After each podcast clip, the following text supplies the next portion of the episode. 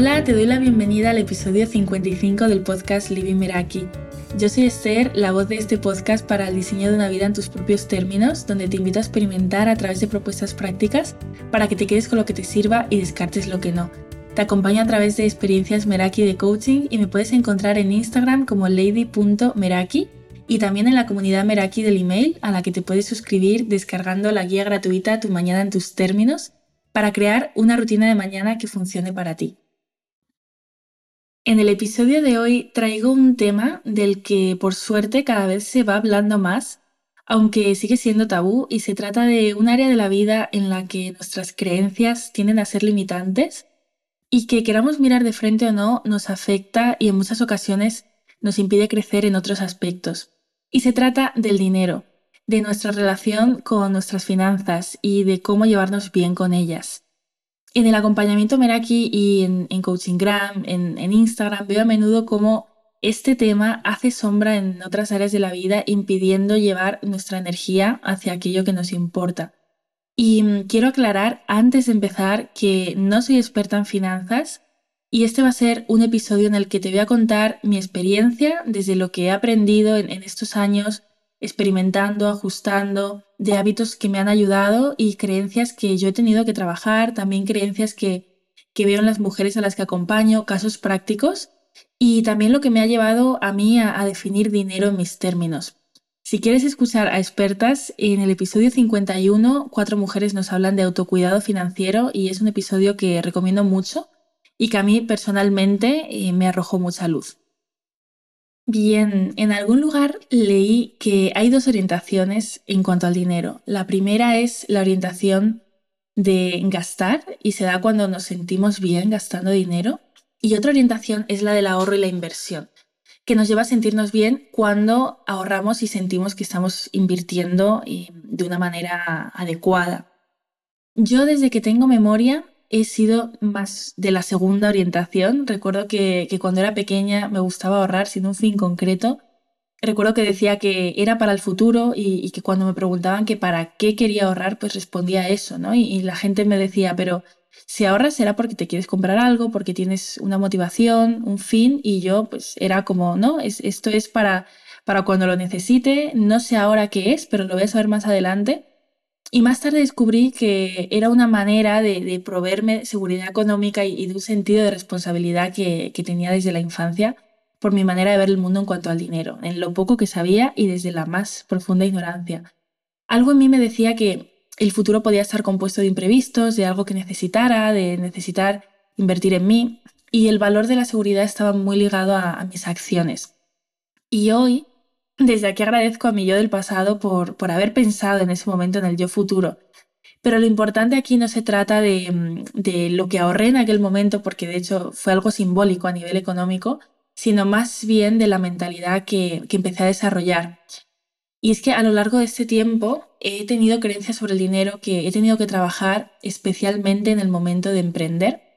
Desde siempre supe que quería trabajar para mí, a pesar de, de bueno, no haber tenido experiencias profesionales tóxicas, por así decir, pero sí que para mí es muy importante el valor del crecimiento y mm, dentro de otros entornos laborales esto chocaba mucho con ese en mis términos, no solo a nivel de tareas, em, de trabajo, sino más eh, por el hecho de, contribuir al mundo y, también que, que, fuera algo que se ajustara a mi estilo de vida.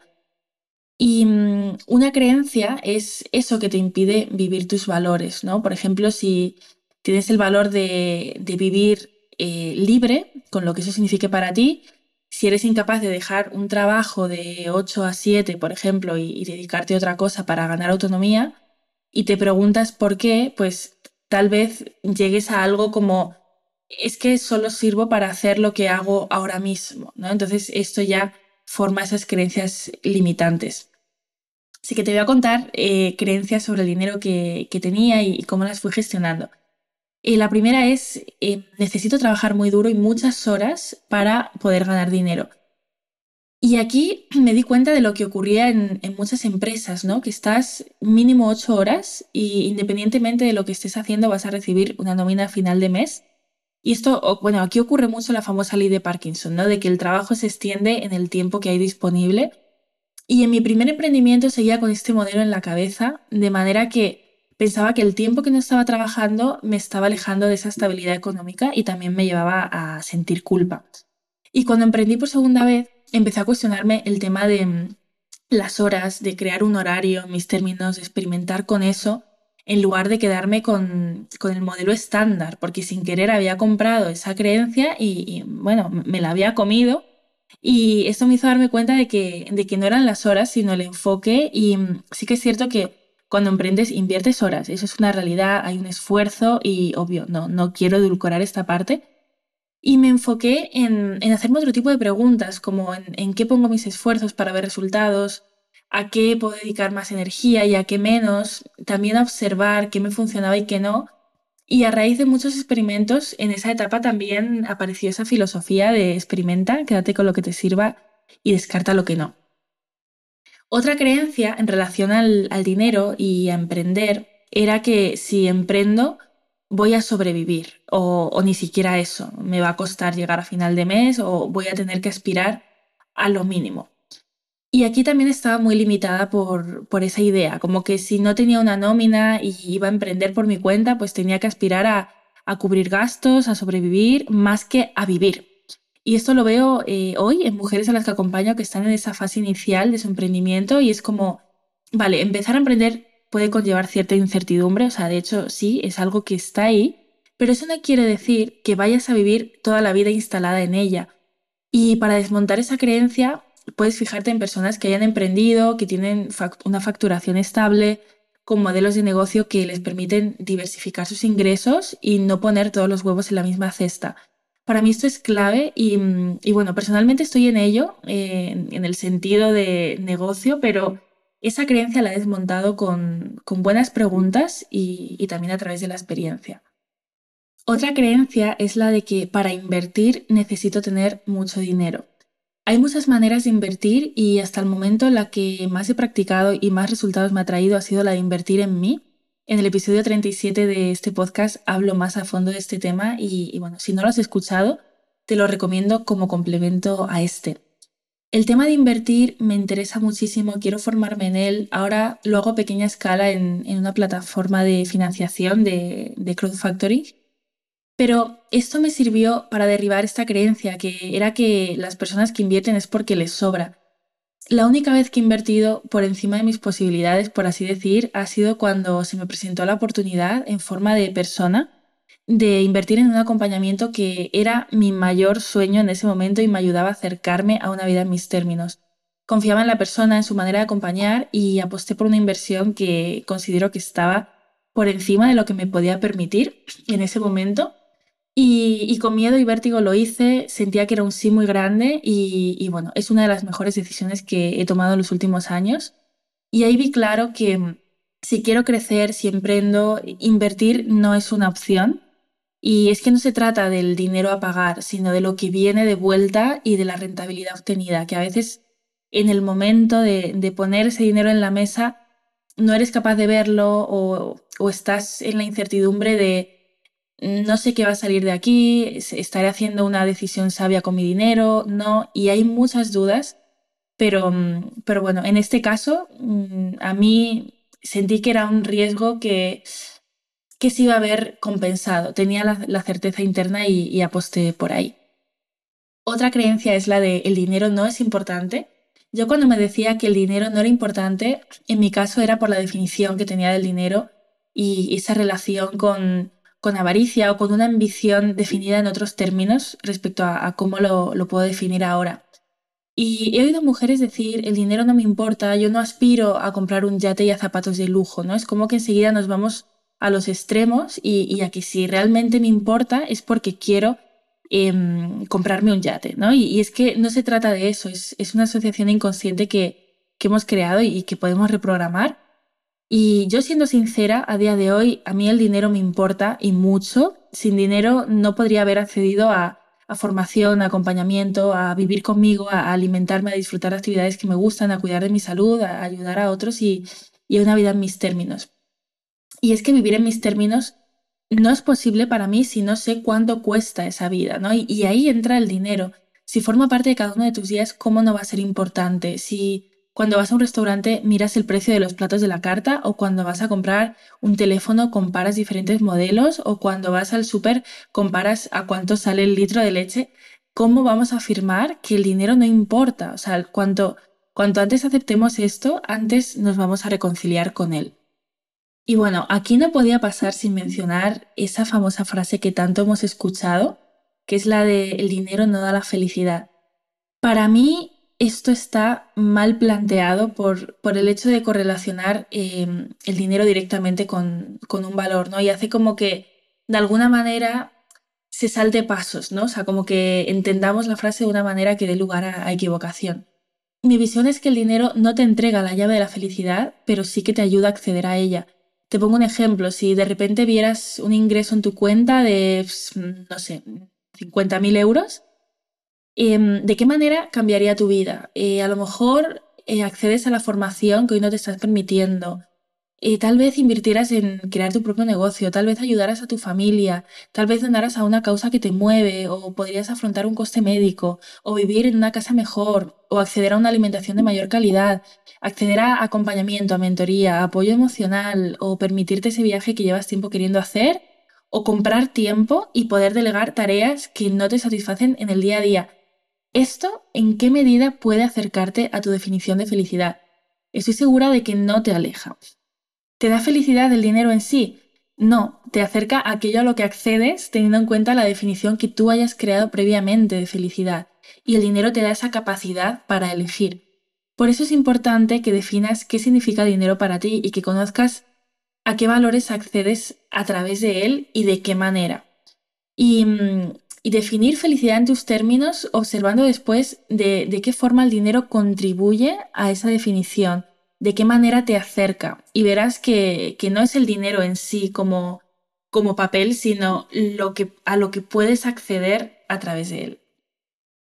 Y ahora quiero hablar de dos ideas culturales que inconscientemente hemos comprado en torno al dinero y que me encuentro muy a menudo en, en las mujeres a las que acompaño. Y una de ellas es que tienes que estar en ciertas profesiones para poder ganar dinero, esas famosas carreras con salidas yo esta creencia no he tenido que lidiar con ella porque recuerdo que en el momento de elegir carrera no pensaba en el futuro, sino en lo que me gustara a mí en ese momento. Y, claro, en ese momento no me conocía y elegí una mezcla entre por descarte y guiándome por lo que a mí me movía.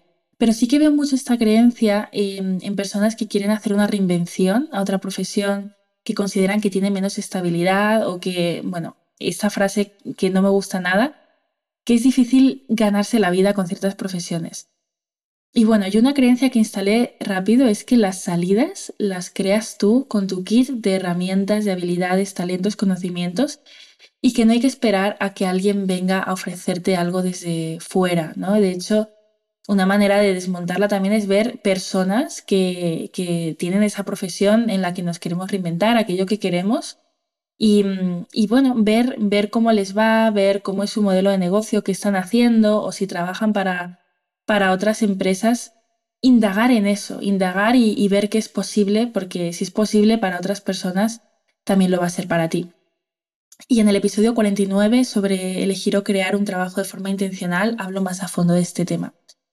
Y la otra es que el dinero es eh, la fuente de todos los males, que, que crea muchos problemas.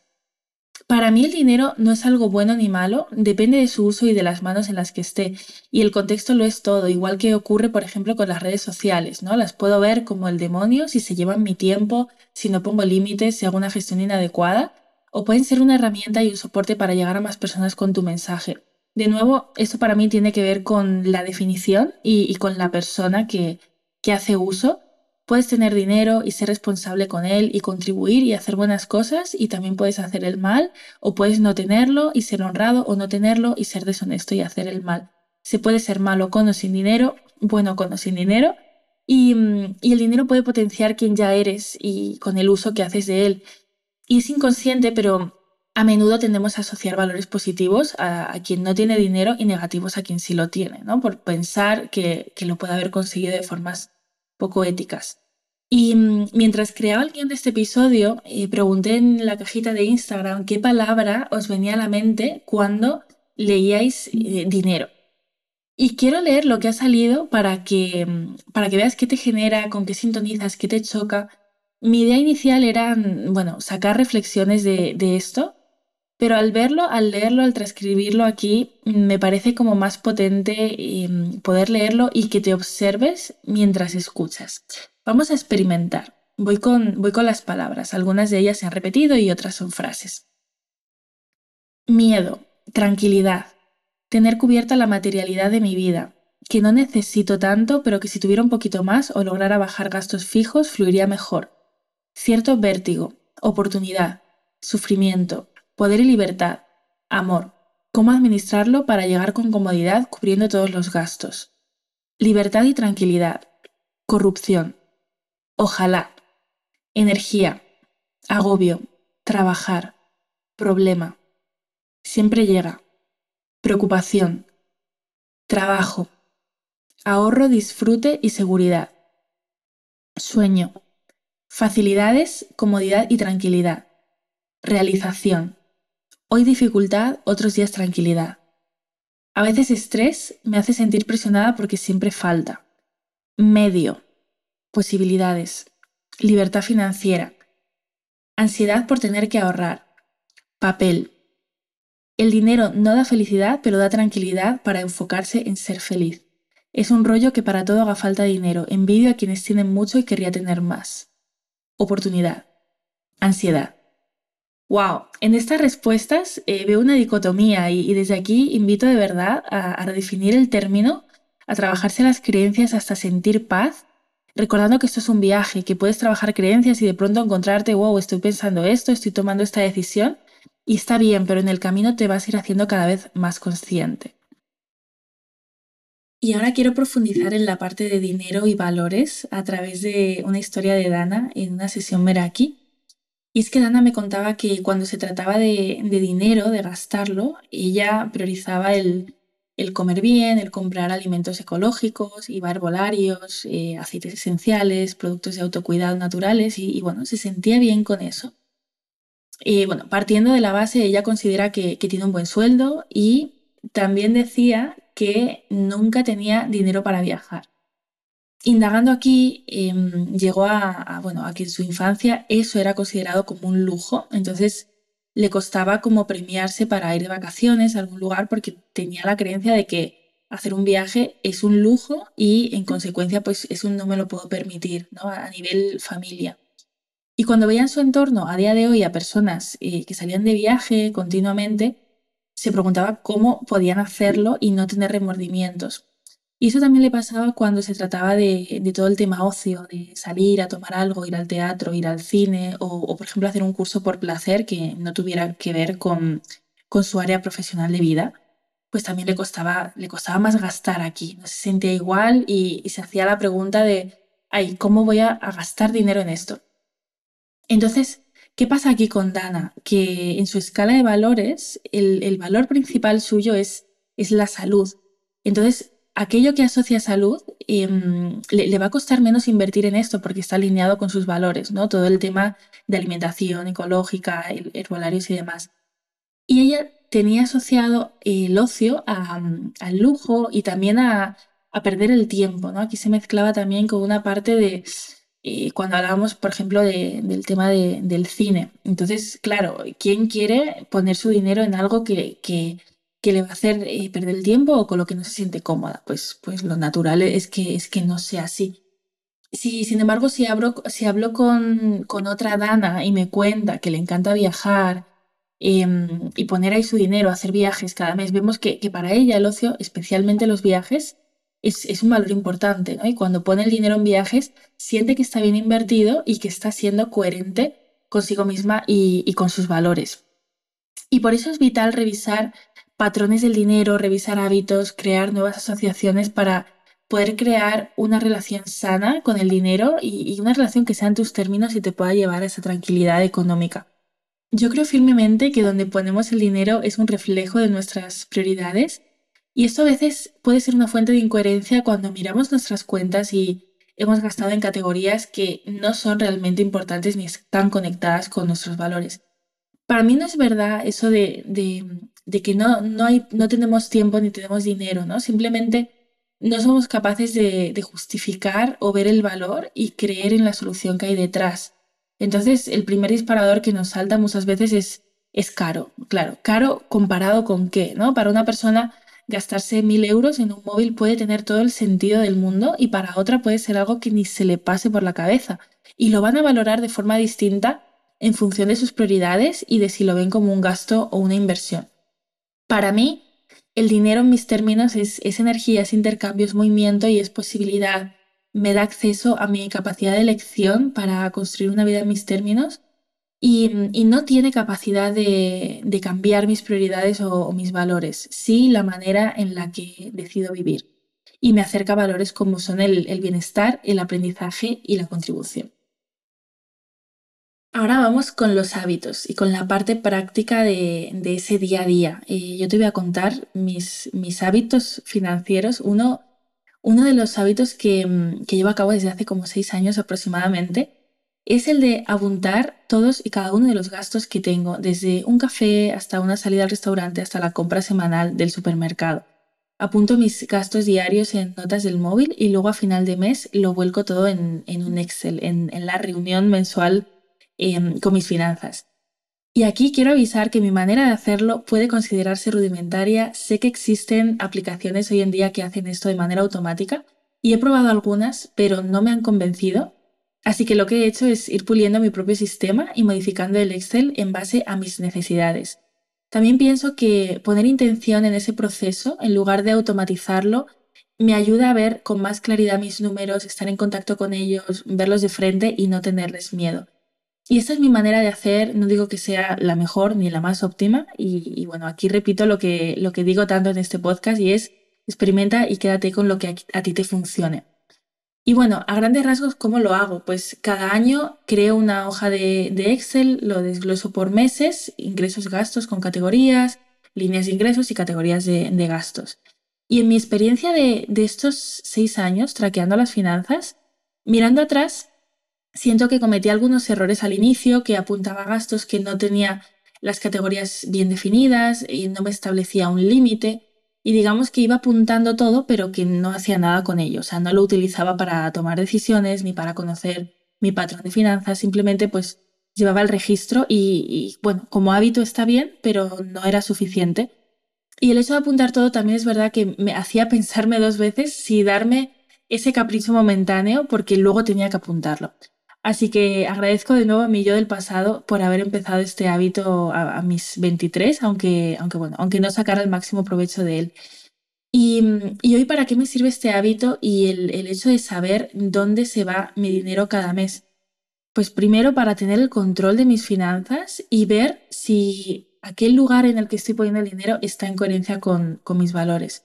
Imagínate que estás haciendo el ejercicio de, de traquear tus finanzas y te das cuenta de que la categoría de ocio es muy superior a la categoría de, bienestar o de formación. Si para ti el crecimiento y la salud son más importantes que el ocio, a lo mejor sientes que hay una incoherencia o, te ocurre como a Dana, ¿no? que en el momento de, poner el dinero en ocio no se sentía igual de bien que cuando lo estaba poniendo en su salud. Otro hábito es el del ahorro. Eh, antes también cometía ese error de ahorro lo que me sobra y el no tener un presupuesto asignado y, poder destinar primero una cantidad al ahorro.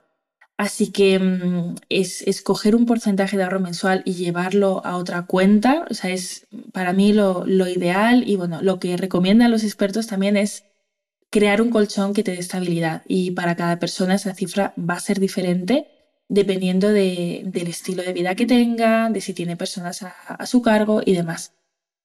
Y otro hábito es el de invertir, eh, invertir principalmente en mí, es lo que hablaba antes, eh, en lo que me acerca a una vida en mis términos, en lo que me ayuda a crecer.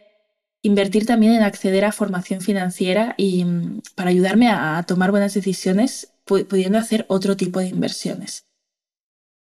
Y ahora voy a hablarte de límites, de, mis límites con el dinero.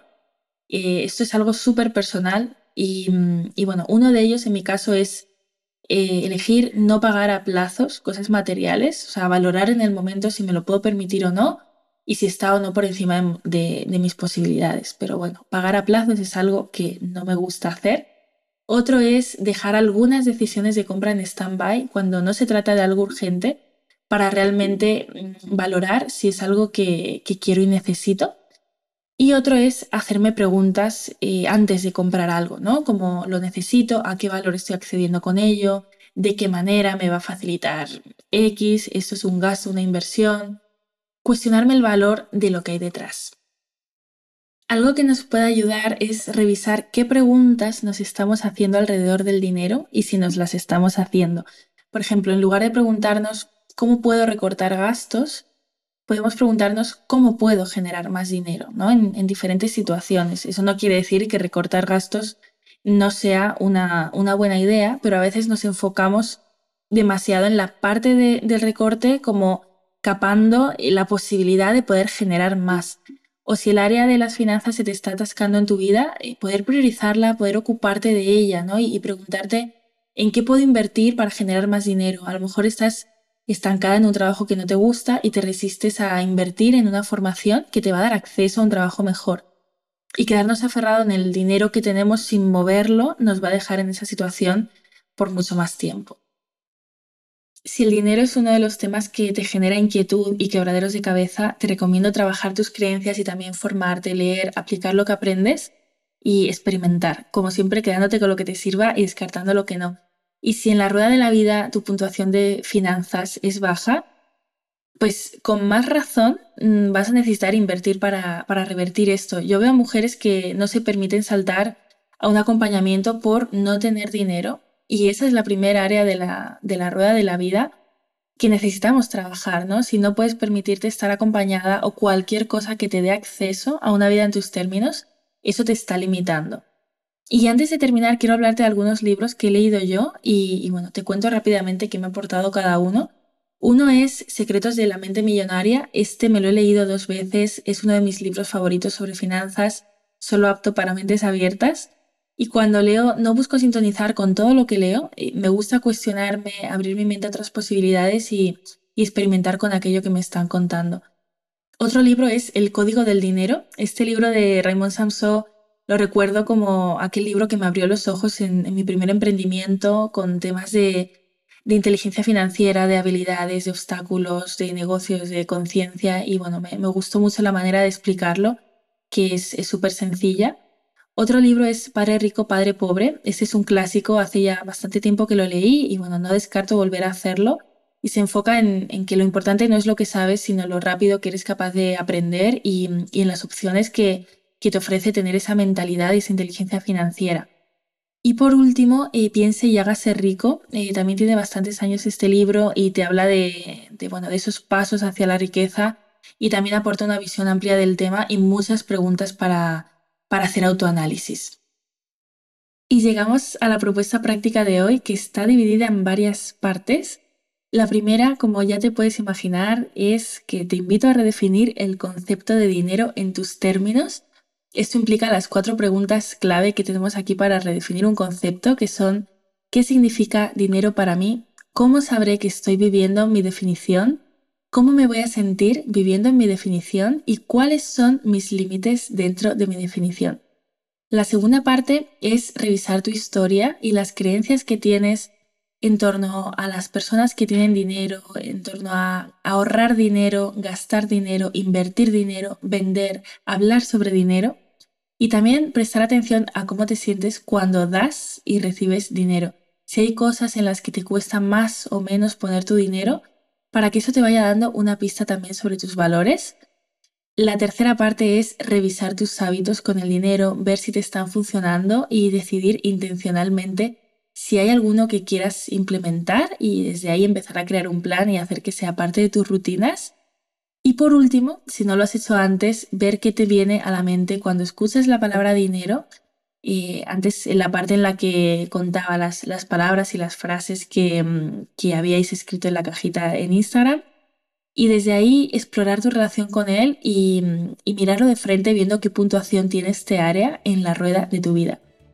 Si te ha gustado este episodio, te invito a compartirlo con aquellas personas a las que les pueda servir Me puedes encontrar en Instagram en lady.meraki y en las notas del episodio te dejo también el enlace para reservar una sesión de descubrimiento gratuita conmigo si quieres indagar y trabajar en tu relación con el dinero de manera acompañada. Gracias por escuchar y estar al otro lado. Hasta el próximo episodio.